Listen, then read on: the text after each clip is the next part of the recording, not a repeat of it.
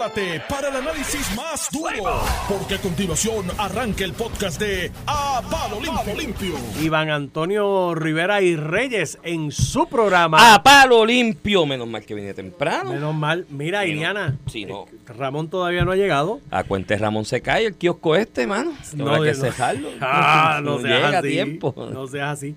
Me enviaron una información. Déjame aprovechar.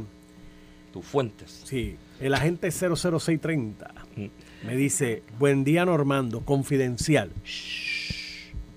Confidencial. Me dice, informe del COVID en la región de Carolina del Fondo del Seguro del Estado. Hay un brote de 20 empleados contaminados que dan servicios directo al paciente. Buenas. Algunos de los contagiados son tres médicos, la epidemióloga, secretarias y supervisores. Se está solicitando volver al sistema de teleconsultas. La, co- la Corporación del Fondo del Seguro de Estado invirtió en cámaras y esto ayuda a proteger al paciente. Y yo le pregunto a la fuente, eh, ¿y esa gente está acudiendo a trabajar así? Por eso. Y él me contesta, así mismo, No hay médicos por el volumen de pacientes y están enfermos, Trabajando. contagiados con COVID, trabajando. No, es pero una es que- irresponsabilidad. Pero es que tiene que aislarse si pueden trabajar remoto. pues y más un hagan. médico que son los que recalcan eso. Por eso, eso está medio raro, pero. Peje Maruca. Si eso está pasando así. Qué raro. Si eso está, digo, y se corrobora la información. Y tengo una buena fuente, que es la que me lo está diciendo el agente 000-630. Pero siempre hay que corroborarlo, porque Sí, sí, a lo sí, me- sí. o sea, acuérdate que en esto de después del ¿cómo es el periodo post pandemia, a todo el mundo le encanta trabajar de la casa.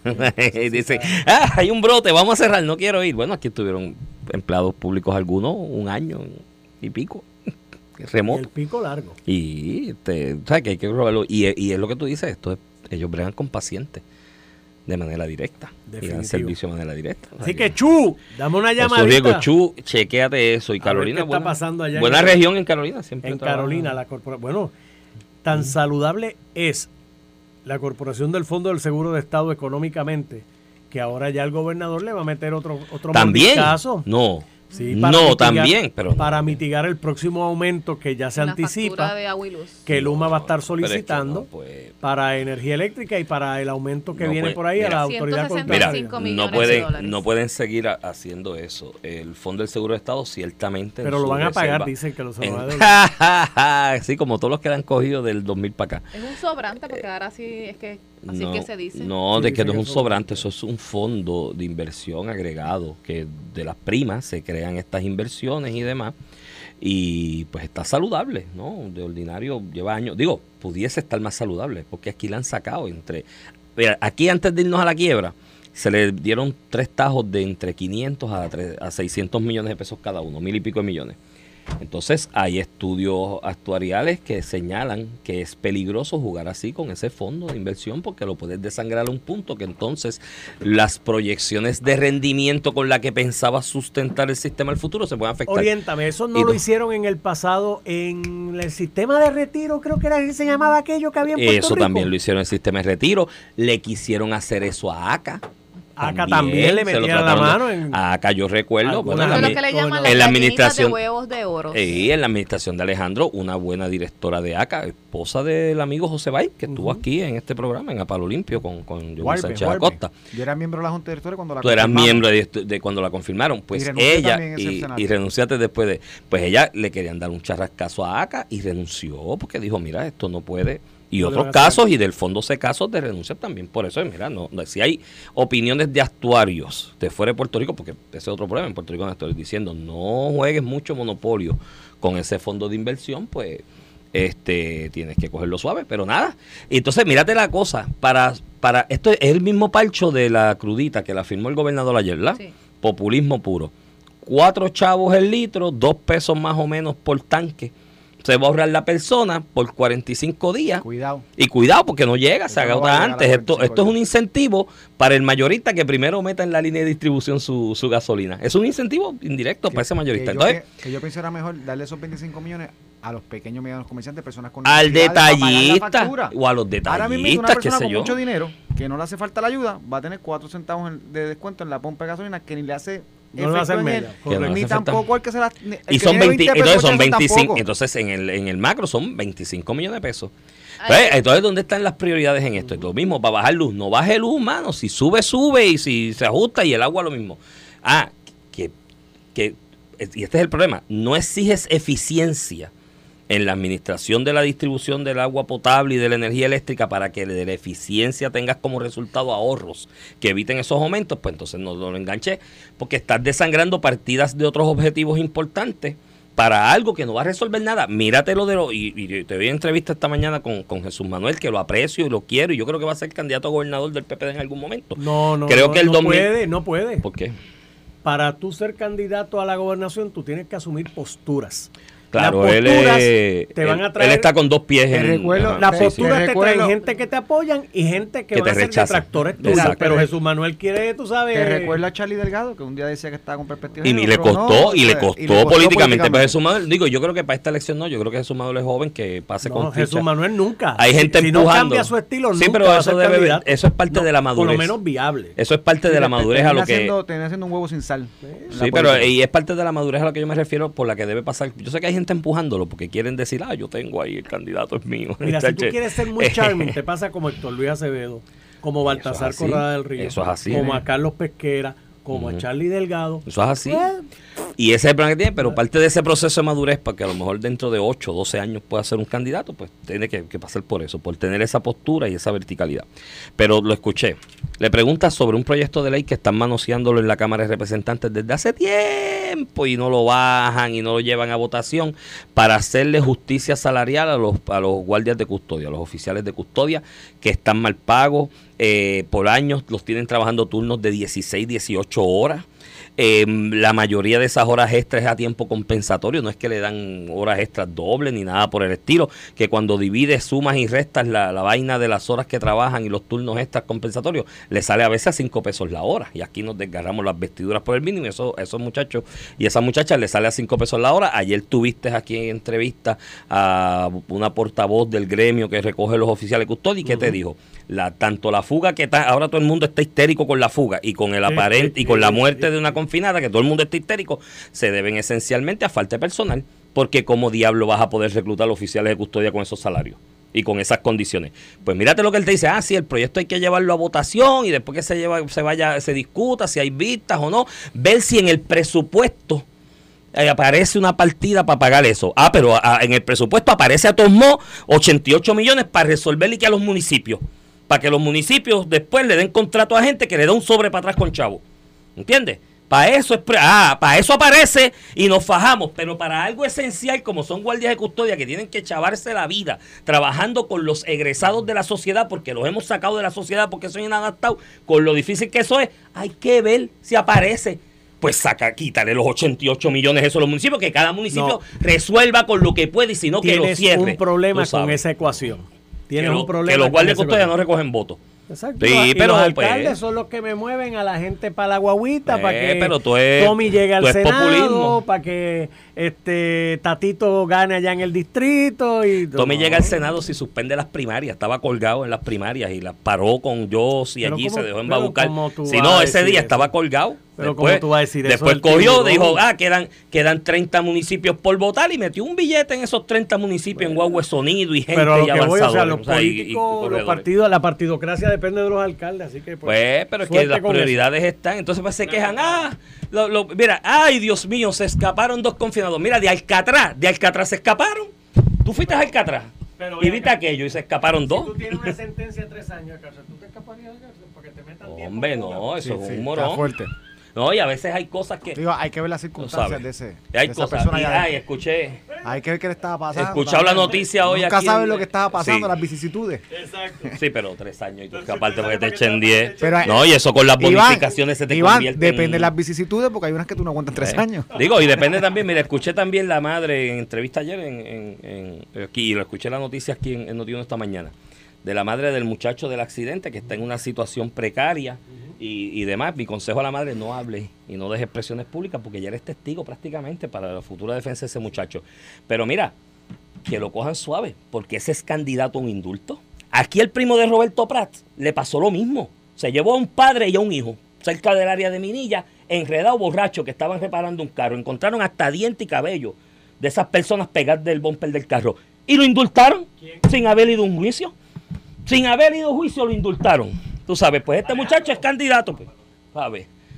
Ah, el- este, este muchacho pues será candidato a indulto también, porque este país hay sin ir a juicio, mi hermano. Porque una cosa es que tú indultes a alguien que le pasaron juicio, que en las condiciones que Lo se que dio el juicio hay elementos que tú dices contra se merece el indulto. No, pero este ni fue, eh, tendrá- cumplió algo de cárcel, pero este ni fue a juicio. Tendrá padrino, tendrá padrino. Eh, el mano. muchacho nuevo. Viste que, que No, ese está- el, el del incidente que aquí no no le dio, le, le dio fuerte, rompió con la noticia, el del incidente de la persona que llegó a su casa con parte del Sí. cuerpo, del occiso.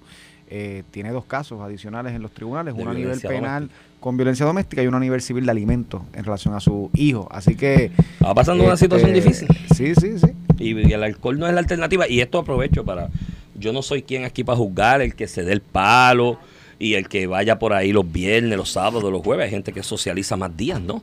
Este, a veces yo socializo martes o lunes también. Y que se dé el trago y demás. Yo eso no soy quien para juzgar, ni voy a ser más papista el papa, No, no, porque no. yo me doy el palo. O sea, y eso, Eso es así. y, y- comparto con gente. Pero mire, cuando usted está pasando situaciones difíciles en su vida, y esto es consejo para todos los que nos están escuchando, y a alguno le llegará que esté pasando por momentos difíciles en su vida. Cuando usted está pasando por momentos difíciles así en su vida, ahí es cuando menos usted debe beber. Porque se le nuble el entendimiento. O sea, usted trate de mantener la mente clara porque todas las situaciones, todas, todas, y yo he vivido situaciones difíciles en mi vida, todas las situaciones tienen solución. Pero tú tienes que estar concentrado en la solución. No puedes estar concentrado revolcando la ira contra nadie, no puedes estar concentrado eh, eh, en el coraje, no puedes estar concentrado en echar culpa, no puedes estar concentrado en me voy a dar el palo para anestesiarme, tienes que estar concentrado en la cuál es la solución. Tengo el problema, lo analizo Iván, mira, y es la solución. Y, ese es mi consejo a todo el estos mundo. hechos son eh, lamentables, ¿verdad? Para la, para no solamente el, el Oxiso y su familia, para la Para la- familia y para la persona, el, el la alega- persona la alegada- el alegado imputado, ¿verdad? Este, pero yo creo que lo que chocó de ese caso era que tú siguieras para tu casa Sí. con parte del cadáver en sello. Es que el eso- instinto eso- te eso debe no decir, el instinto te debe decir que tú te detienes. Chocaste con algo vivo, ¿me entiendes? Entonces, y, y- y también otro elemento, tampoco trató de esconderse, llegó a su casa y se lo dijo a su mamá. Digo, puede haber, mamá. aquí puede haber un elemento, yo no sé cuánto fue el, el nivel de alcohol en la sangre. punto 19, tampoco pero era fue tanto. punto- sí, pero fue punto 19 como dos horas después. Como dos horas después. O tres, porque fue una prueba de Ponte que sangre. estaba a punto 25, qué sé yo, que tampoco Por eso, era- eso es casi coma etílica. o sea, eso ya tú estás prácticamente Este, sin- inconsciente. Sin lugar a dudas, pero, pero esta persona sigue para su casa y se lo dice a su mamá. De hecho, que, de hecho, que su mamá acaba de admitir, o sea, ese, muchacho a nivel judicial. Sí, eso por este, eso mi consejo a la mamá, no hables más. pero es que ya lo dijo, dijo que él le dijo, mamá, mamá maté a alguien, eso es admisible, claro que sí, es el imputado diciendo una, una alegación anterior, así que Ahí hay que ver la- el, el resto de las circunstancias del accidente, a ver qué, qué tipo de atenuante hay. No porque tú vayas conduciendo un vehículo de motor en estado de embriaguez, necesariamente eres culpable de un homicidio negligente o de una eso negligencia. está, una eso está así decidido. hay otro, Pero- hay otros el elementos que hay que evaluar. fugarse de un accidente, se no se lo pinta a nadie y se lo dijo a su mamá. Llegó, Eso está fuerte, porque ahí son, ¿cuánto fue que que- le puso el legislador? 15 a ese delito.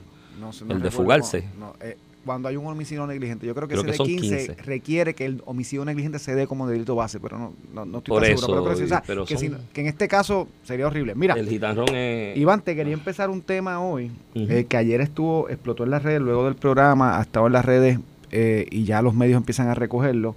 Las redes sociales, una imputación a un ex candidato del Partido Independiente en Aguadilla, para el municipio de Aguadilla, que fue legislador municipal eh, del, de- del PIB en, en la región, en Aguadilla, le dice Río Santiago. Hay unas unas féminas, ¿verdad?, que trabajan que trabajan este para el PIB, porque trabajaron para el PIB en diferentes, facetas de campaña, son como tres o cuatro, que empezaron a denunciar que esta persona este, cometió actos de, de acoso, este, difamación y, y, pues maltrato hacia la mujer, misoginia.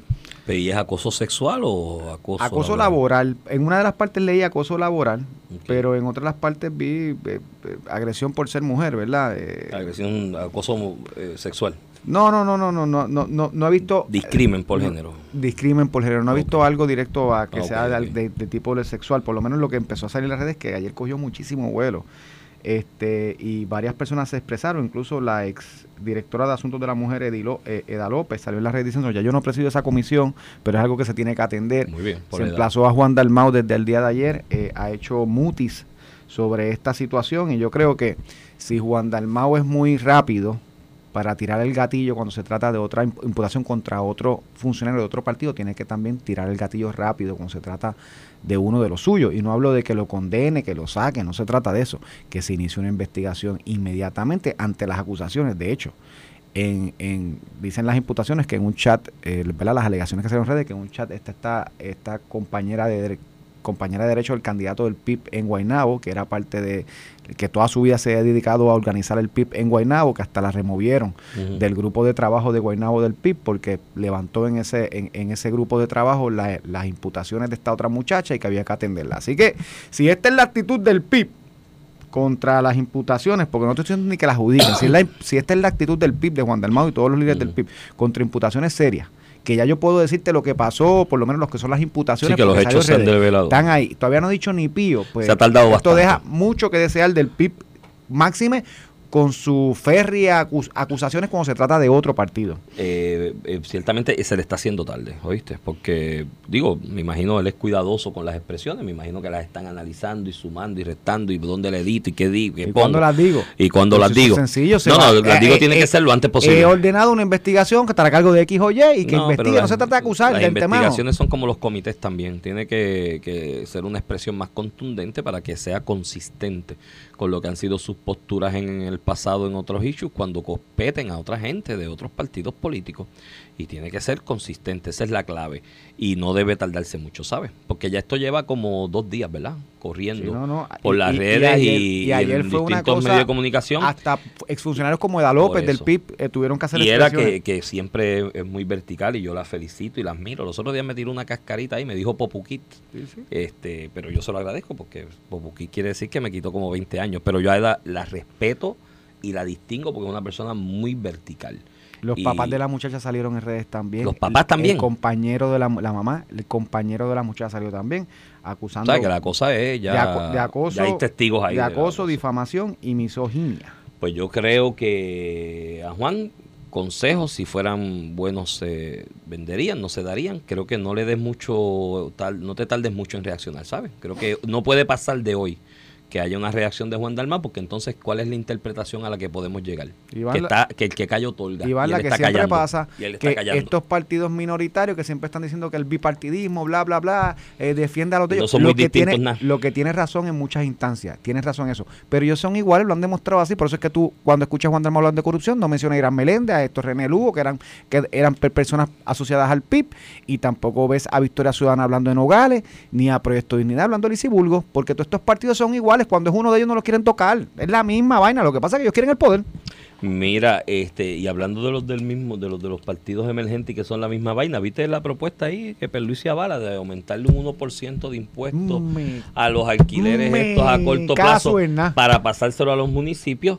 Yo me imagino que Mariano Nogales tenía que estar en Fogoná, pues dijo, contra, muy tarde. Me- Si hubiese hecho antes era uno más que me echaba al bolsillo Ah, y porque no, lo pag- pagaba. Porque la imputación es que no lo pagaba. Sí, porque ya los cobraba Sí, y sí, no los pagaba. Y, lo dijo. Esa es la imputación, esa es la y imputación. Mariano Nogales dice, contra. Chico, mano, eh, eh, estas expresiones de, de Pedro Pierluisi, yo creo que el, el PNP en las últimas, desde Luis Fortuño, yo creo que el PNP se ha centrado en ser un partido que, que proyecta reducir gasto y critica los impuestos. La campaña contra Alejandro García Padilla, después de la administración de Alejandro García Padilla y Tatito Hernández. Hoy Tatito Hernández, la gente le dice taxtito por esa campaña del, P- del No, eso PNP. fue Carlos López. Por eso, pero, pero la que crece- acrecentó eso fue el PNP en, la pre- en plena Sí, campaña. Tatito era el presidente de la comisión ¿Te de acuerdas que Hacienda más de, que, que impusieron más de 100 impuestos el Partido Popular? Entonces, eh, Nunca eh, los vi, los leí los no- de- 96, eran 96. Eh, Decían 96 impuestos que Armando. Nunca los leí todos porque todo, pues son eran como de demasiado- 10 o 12. Te cansaba. No, que ustedes como que dijeron Había uno que 96 lo- y eso ya, ya eso es una verdad eterna en Puerto Sí, Rico. Alejandro puso 96 Yo impuestos. no- Yo vi como 12. o Mira, 15, yo no, pero- yo no sé si fueron, yo no sé si fueron ciento y pico, 12 o qué sé yo qué, pero te puedo mencionar 10 aquí de la salida.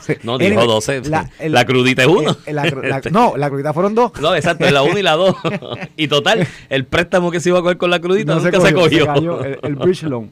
Mira, Iván, este que el PNP ha tratado de proyectarse en los últimos, en la era moderna del PNP, de Luis Fortuño para acá, en, en el partido que no impone impuestos ni alza, que busca cómo reducir. De hecho, Ricardo Rosselló llegó a reducir el IVU ¿Te acuerdas que en algún momento dijo que se iba, el Partido Popular dijo que iba a reducir el IVU de 7 a 6.5? No pasó Ricardo nunca, lo subieron a redujo 11%. en los alimentos. En los, cuando usted va a un restaurante, usted paga 7%. Eso es por una legislación del PNP en el cuatrino pasado. El gobernador ayer. Ricky Rosselló. Ricardo Rosselló. ¿no? Innombrable para alguna gente. alguna No, gente no, yo lo digo aquí, lo que hizo bien y lo que hizo mal. Como todos nosotros hacemos cosas bien y cosas mal. Mira, este, eh, entonces pues ayer el, el- el gobernador que está manejando el asunto este de los municipios, realmente hay una preocupación por la subsistencia de los municipios, que yo digo que es culpa de ellos mismos, porque han tenido tiempo para reformarse y ajustarse a los tiempos, como lo ha hecho el gobierno central, la Universidad de Puerto Rico, todo el mundo. Este, y en ese sentido, eh, en este medio este tirijala de los gobernadores que a nivel político, para la figura del gobernador son importantes, no los quieres tener molesto, entonces no, eh, la Junta se le, le está oponiendo que le dé fondo de equiparación reducido, se está oponiendo a que cubra eh, la deuda de los municipios con relación al plan le va a vital. poner otro impuesto para darle Entonces, el gobernador en el manejo de ese tema complicado, eh, ayer dice que, sa- que, pro- que él apoya la propuesta de elevar el IBU que se le aplica de 7% a estos, esto es Airbnb clásico. Hay otras modalidades, ¿verdad? Pero el, el- el más grande en Puerto Rico es esa Es el. Airbnb. Y el, el más grande en Puerto Rico que transfiere el, el impuesto al gobierno, porque a lo mejor alguien por ahí ni te lo cobra, que no está en el- Eso es así. no está más regulado. Airbnb en su plataforma tiene ya te lo la forma de pagarle al y gobierno. tú cobras ahí se lo paga el gobierno. Este Subirlo de 7 a 8% para darle ese por ciento adicional a los municipios. Y aquí es que yo digo, es que no, no me hace razón que sea el gobernador el portavoz de esto, ni políticamente, ni como política pública, ni como política partidista, ni como política pública, porque yo todos los análisis me gusta analizarlos así. ¿Cuál es la cuestión práctica de política partidista que tiene este efecto? El efecto electoral. y el efecto electoral, correcto. Y el de política pública si es bueno para Puerto Rico. Entonces, pues, de entrada, un impuesto en estas circunstancias para Puerto Rico no puede ser bueno. Nosotros estamos sobre sobreimpuestados, por ponerlo de alguna forma en términos. Estamos sobreimpuestados. Esto es una locura. Impuestos por todos lados. Aquí uno paga más impuestos que en 49 estados Taxe, eh, taxe, eh, de los. Estados Unidos, teniendo ingresos per cápita menores y una ¿Te economía acuerdas? menor. ¿Te acuerdas del plebiscito del 93? Que entrevistaban la doña en la campaña aquella de lo Taxe, mejor de dos mundos. Entrevistaba aquella doña en Nueva York le decía, aquí aquí lo que hay es taxe, taxe, taxe. Pues taxe, taxe, taxe, tenemos aquí, no somos Pues Estado. Aquí tenemos más y no somos Estado. Pues entonces, dentro de política pública, creo que es una barbaridad estar desde el punto de vista económico, estar proponiendo eh, un impuesto, entonces, desde el punto de vista político partidista, para los alcaldes. Primero, hoy en día, con todo lo que ha pasado, si hay una, hay un injustamente, porque se incluyen a todos, si hay una figura que está totalmente deteriorada en la opinión pública, en la percepción pública, son los alcaldes, porque se han llevado como seis La y vienen dos más. La mentalidad de la gente, dos o tres más, la mentalidad de la gente es que esa gente quiere los chavos en el municipio Ajá, para pa- pa traqueteo, traqueteo. para kickback y para Y eso puede ser de injusto y no puede ser cierto porque también están sus ejemplos pero buenos. esa es la opinión pero esa es la opinión pública. Estoy pe- pensando desde el punto de vista del gobernador. Entonces, este, o sea que le estás resolviendo un problema que no es ni tuyo. Porque si dijera contra, yo necesito un 1% para darle un bonito a los maestros. Pero eso es tuyo. Eso son tus, eso es una noticia tuya. No, no, para salvar a otro. Que Entonces, no ha- que, que- que lo defiendan los alcaldes, que vayan a la Asamblea Legislativa los alcaldes a pedir un por ciento más. Entonces, pero el portavoz se convierte en gobernador de un asunto antipática, además de malo, antipático. Anyway, ya dije lo que iba a decir. eh, este, mira, eh, Que, que te lo pongo en otra perspectiva, lo de reforma laboral. Yo creo que el gobernador, dado las circunstancias, debe firmarlo. Tiene a todos los partidos. bueno, eh, pues eso desde el punto de vista desde el punto, electoral. hablando del punto de vista electoral En lo político, de, de lo, de- de lo práctico. Pero disparate que además, afecta a la la Junta ya dijo que le iba a dar, que le iba a dar para abajo. Bueno, Iván, yo la Junta, se puso en escrito, la blanco Junta a veces me dice eso Lo por acusó escrito y después lo acusó culipandean. que si lo firmaba eso era en contra A mí los de la Junta a veces me decepcionan porque se ponen firmes por escrito, adelantan, esta es mi posición y después empiezan a culipandear y "Ah, déjame ver y cuando vienen a ver, mira el salario mínimo. Si alguna legislación choca directamente con las proyecciones del plan fiscal y las posibilidades de crecimiento económico para que ese plan fiscal se sustente, era ese disparate del salario mínimo de la manera en que se aprobó. Y la Junta que dijo, nada, ni esta boca es mía, así que a mí a veces eh, a veces me, decepcionan un poco. Mira, te voy a decir eso de- del, del room tax y vuelvo y coincido en todo lo que dijiste respecto a por qué salvar a los que son insalvables. ¿sabes? Y salvarlos por cuánto tiempo. Por un año más, por dos más. Ese 1% se las van a inventar para gastarlo y malgastarlo lo antes posible. El problema es que eso de los Airbnb específicamente, aunque hay otros modelos de, de arrendamiento a corto plazo, le ha salvado la casa a mucha gente. ¿Sabes? Gente que tenía un prestamito hipotecario que no lo podían pagar ya porque las circunstancias económicas del país se lo impedían y le trajeron unas consecuencias que se lo impedían, pues vieron ahí o han visto ahí una alternativa para sacar unos chavitos para pagar esa hipoteca. Algunos de ellos, dependiendo de la inversión que hayan hecho, pues le sacan para hipoteca y un poquito más, porque eso dependiendo del tamaño de la casa, el sector, pues hay unas tarifas.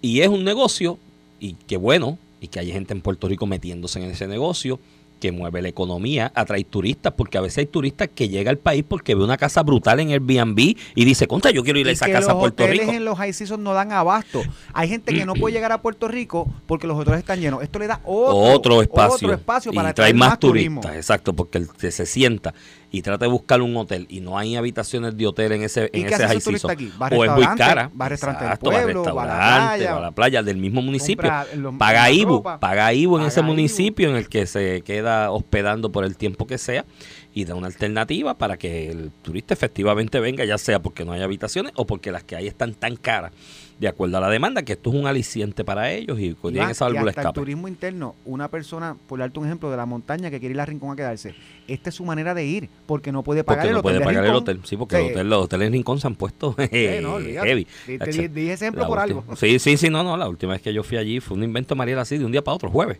Me dijo, vámonos mañana para Rincón. Y nos fuimos. Y ese cacho, co- coger un hotel allí de un día para otro, es ni, ni el Caesar Palace. El asunto es que que tiene todas esas ventajas y además del movimiento económico que crea que tú muy bien has señalado y el y para el individuo dueño del venio de la propiedad entonces le vas a meter un 1% ahora impuesto para ca- encarecer el costo el que rinde, eh, rinde la habitación, el que alquila la habitación. Le estás subiendo la luz. Porque olvídate del kilovatio por hora, aquí todo el mundo se concentra en el kilovatio. en- en- mírate el ajuste por combustible y la otra fórmula esa de vainas que nadie entiende ni Cristo, que te aumenta. De hecho, me llegó ayer el ticket de la luz, el, el correspondiente al 10 de junio. Mira, ¿sabes cuánto?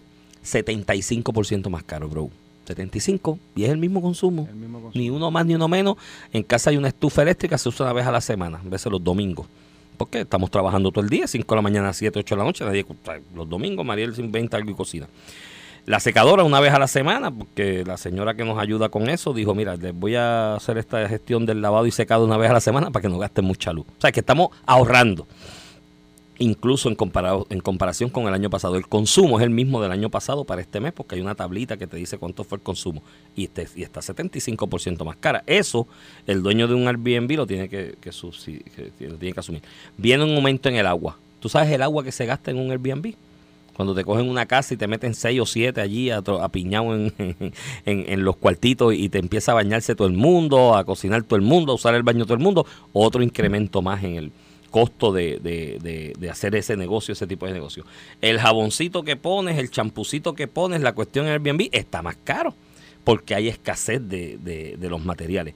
Los materiales para reparar las cosas que se dañan en el Airbnb están más caros y escasos también. ¿No sabes? Ayer yo me, yo me quedé bobo. En casa tuve un asunto de plomería y aproveché para que los plomeros, que de hecho conseguir plomeros en este país es como conseguir un cardiólogo, está medio complicado. Eh, tienes que esperar un montón. Y aproveché para que bregara. Tú sabes que, eh, mira, hay unos inodoros ahí que la cosita esta, la vainita, se queda a veces pegada. El tipo me dijo, no hay piezas para arreglar el inodoro del país porque el, el- el impuesto al inventario nadie trae. Y como eso es algo que tú lo tienes ahí almacenado para saber a Dios cuándo te lo, te lo compran, pues no hay piezas tampoco. Pues eso, el dueño del Airbnb lo tiene que asumir también ese incremento en costos porque ante esa escasez de inventario son más caros. Todo eso, cuando vienes a ver lo que es un buen negocio que le ha salvado la propiedad a miles de puertorriqueños, lo vas a matar. Entonces lo vas a matar poniéndole otro impuesto o añadiéndole a la muerte de eso, poniéndole un impuesto para dárselo a una gente que han demostrado por 20 y pico, por 30 años van ya desde la ley de municipios autónomos, por 30 años han demostrado consistentemente que son incapaces de administrarlo, el modelo que tienen, y que es incapaz ese modelo de echar para adelante. Pues, pues sigan dando chavos ahí, y eso es como echar chavos en un saco roto, mi hermano. Mira, Los tiras ahí, caen por el Darle- otro lado, a saber da- Dios dónde. Darle chavo a los alcaldes con lo antipático que eso puede sonar en estos días. Justo o injusto es la verdad. Primera plana de nuevo día. Pierluisi avala alza de 1% en impuestos Ahí está. a Airbnb para los municipios. Sí, Perluisi No de verdad quiere ganar. va a correr. ¿Sabes Seguro que hay que gente, sí. hay Y va a gente- ganar también. Hay gente por ahí diciendo que no va a correr. Tengo algunos que, Tú sabes que que, va, son tú sabes que va a correr. blogueros y, post, Mírate. y postaque- postaqueros, se dice, tienes, que meterte, podcasts. tienes que meterte a la página, a la página del Contralor Electoral y ver la gente que, los, los informes que él hace de recaudo, las actividades, la gente que le respalda. Así estaba Alejandro también, en la No, hoja económica no, cuando papá, iba a correr. Y, Perdóname, Luis Fortuño. Tenía chavo, tenía Luis chavo. Fortuño, bueno, chavo sí recogió como decían, pero en el registrar Luis Fortuño recogió más chavo.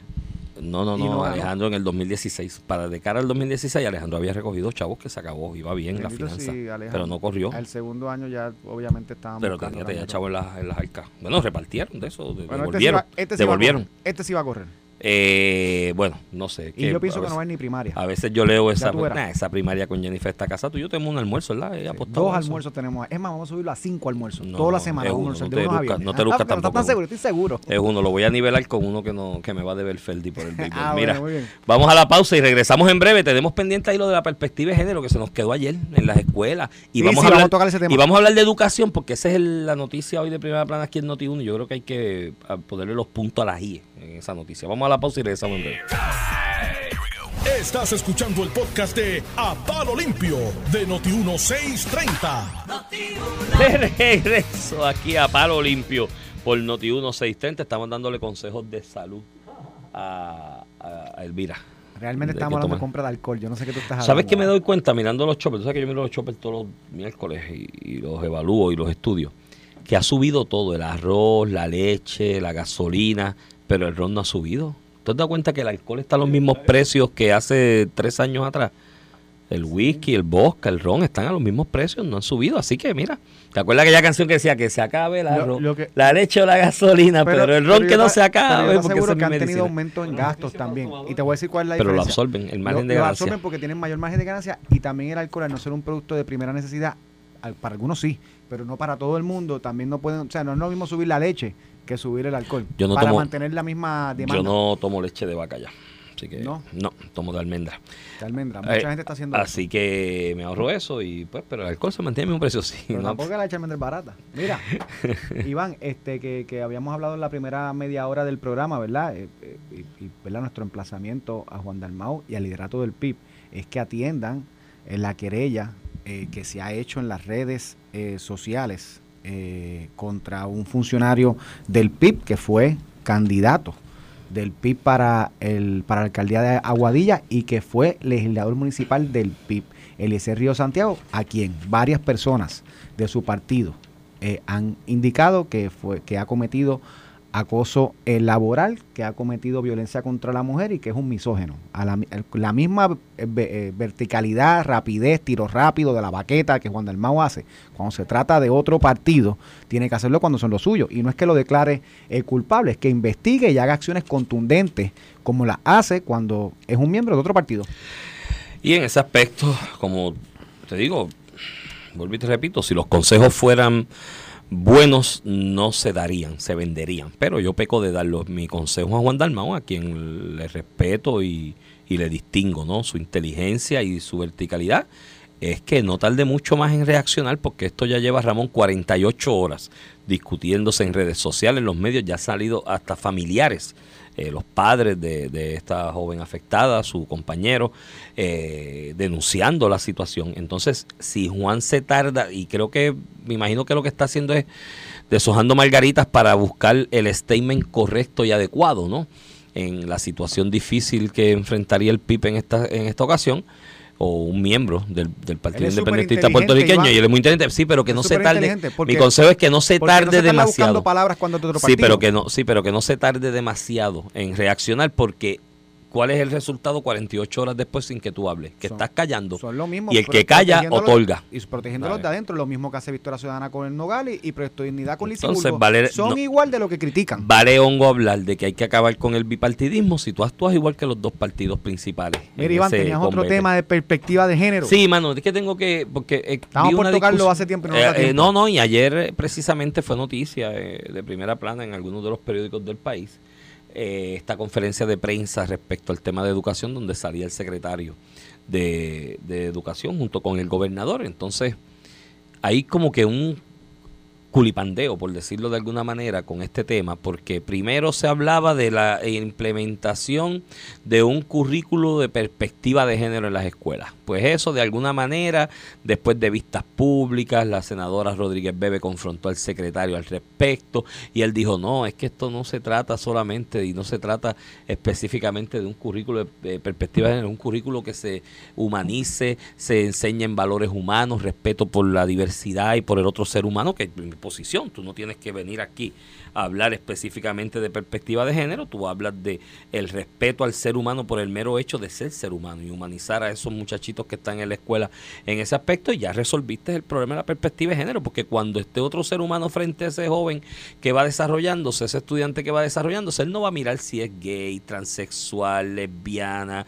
bisexual, las otras categorías que hay ahí también eh, eh, o grupos que están identificados en, en, en, este, en esta diversidad, va a mirar un ser humano y no va a mirar si es blanco, negro, amarillo, azul, rojo, eh, extranjero, local. Él va a mirar un ser humano y lo va a tratar con respeto y deferencia por el mero hecho de ser un ser humano. Pero entonces ahora la pelea es que aquí hay gente que quieren que esa vaina diga perspectiva de género ahí, con letras moldeadas, con fuego y con sangre, y es perspectiva de género. Y ganamos, y, hay que esto es guerra Por eso, entonces el problema con estos grupos es que, cree, que el título de perspectiva de género lo han utilizado para un proceso o sistema de discusión pública adversativo que responde a unas ideologías y responde a unas ideologías económicas. Esto viene de grupos socialistas esto viene de izquierda, eh, pero no es Puerto Rico solamente no es el mundo entero. mírate lo que está pasando en España en toda América Latina. Esta discusión está todos los días. es en el mundo entero. El socialista cuando ha llegado el momento que se ha quedado sin materia prima para su eh, planteamiento discursivo de izquierda ha empezado a buscar enemigos y adversarios donde quiera, porque ya no se atreven a defender su ideología político-económica porque está lamentablemente muy, digo no lamentablemente, es las consecuencias de sus actos y los ejercicios en el mundo que ha habido al respecto. Su ideología política económica está súper desprestigiada en el mundo, ante los ojos de todo el mundo y, y, ante ese desprestigio ya no defienden su política o su ideología político-económica, es buscar un adversario en los capitalistas que nos gobiernan. Y ahí viene el acuñamiento de la perspectiva de género, es buscar un enemigo de por sí. Y el hombre es un enemigo de la mujer. Y el heterosexual es un enemigo de la comunidad LGBT. Yo a veces me da miedo decir que soy heterosexual. De verdad, yo digo, sí, y si yo digo aquí que soy heterosexual y me, en algunos sitios te pueden caer la, verdad. y yo digo, y, y, y están, y entonces, como esa gente cobran, esos grupitos, que marchan y cogen cartas y se amajan en los sitios y tocan conga en el expreso, cobran por eso, hay gente que los financia, pues tienen que obligar a que el gobierno le acepte que el título diga, aunque el contenido sea el mismo, pero que el título diga perspectiva de género, porque, es mi triunfo para yo seguir cobrando. y porque eso crea controversia, Iván, porque esto es un grupo político y económico que tiene que, no, no puede buscar el consenso, tiene que buscar la controversia para separar ellos de nosotros. Me explico. No, no, eh, bueno, tú has visto cómo fomentan incluso, hay que salir de, de, la cultura de nuestros padres, las tradiciones de nuestros padres, nuestros padres nos ponen a guerrear hasta con nuestros padres, que tienen otra cultura distinta, que tuvieron otra creación distinta. No, hay que pelear con ellos. ¿Por qué? Porque nuestros padres representan, y nosotros en cierta manera, representan la actualidad. en el caso de Puerto Rico, el bipartidismo, el capitalismo. Entonces, ellos tienen que ponernos a pelear con todo lo que ha pasado, con todo lo que existe, para posicionarse como la alternativa. Más allá del tema específico, en este caso se llama perspectiva de género, en los movimientos de izquierda, tanto políticos como a nivel económico, los socialistas. Y es del mundo. Y, y, esto es del mundo, esto no es ni de aquí. Entonces llega un punto que ellos quieren un currículo que fomente en las escuelas la igualdad y la equidad eh, y que respete a los homosexuales y a la comunidad LGBT. Yo estoy de acuerdo con eso. Claro que sí. Yo estoy de acuerdo con eso. Y a todos los seres humanos, y al negro, al blanco, al extranjero. Vamos a educar, que fue lo que hizo Pedro En vez de gringo con ho, gringo, ven acá, eres mi hermano. Que fue lo que hizo Pedro Plicio correctamente. No, no, vamos a educar de eso también, pero a todo el mundo. Porque aquí, aquí hay xenofobia, gringo go este, porque aquí se discrimina todavía con personas de la raza afroamericana. Sí, eso es así. Y, vamos que si tú eres independentista popular PNP no se te puede discriminar tampoco. Vamos que hay respeto contra todo el mundo. Uno tiene que respetar las, la, la situación, las condiciones, la manera de ser, la formación de cada persona. Punto. Ah, no, tiene que decir perspectiva de género. ¿Por qué? Porque como lo convió el gobernador, ya no crea la controversia de la cual ellos viven. Y todo es esto. Hombre, no, dele para adelante.